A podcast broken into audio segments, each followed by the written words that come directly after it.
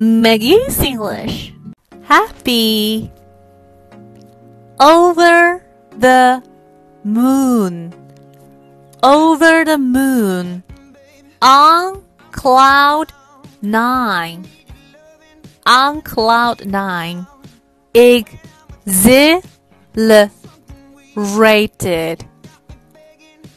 Exhilarated.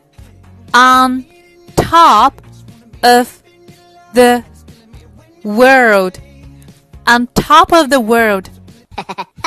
有关于雅思口语，还有听力，还有阅读，还有写作等等的一些备考资料呢，大家可以加我的微信，然后来索取三三幺五幺五八幺零。当然还有一些第二部分 Q card 答案也可以来跟我索取哈，私信或者留言都是没有问题的。微找。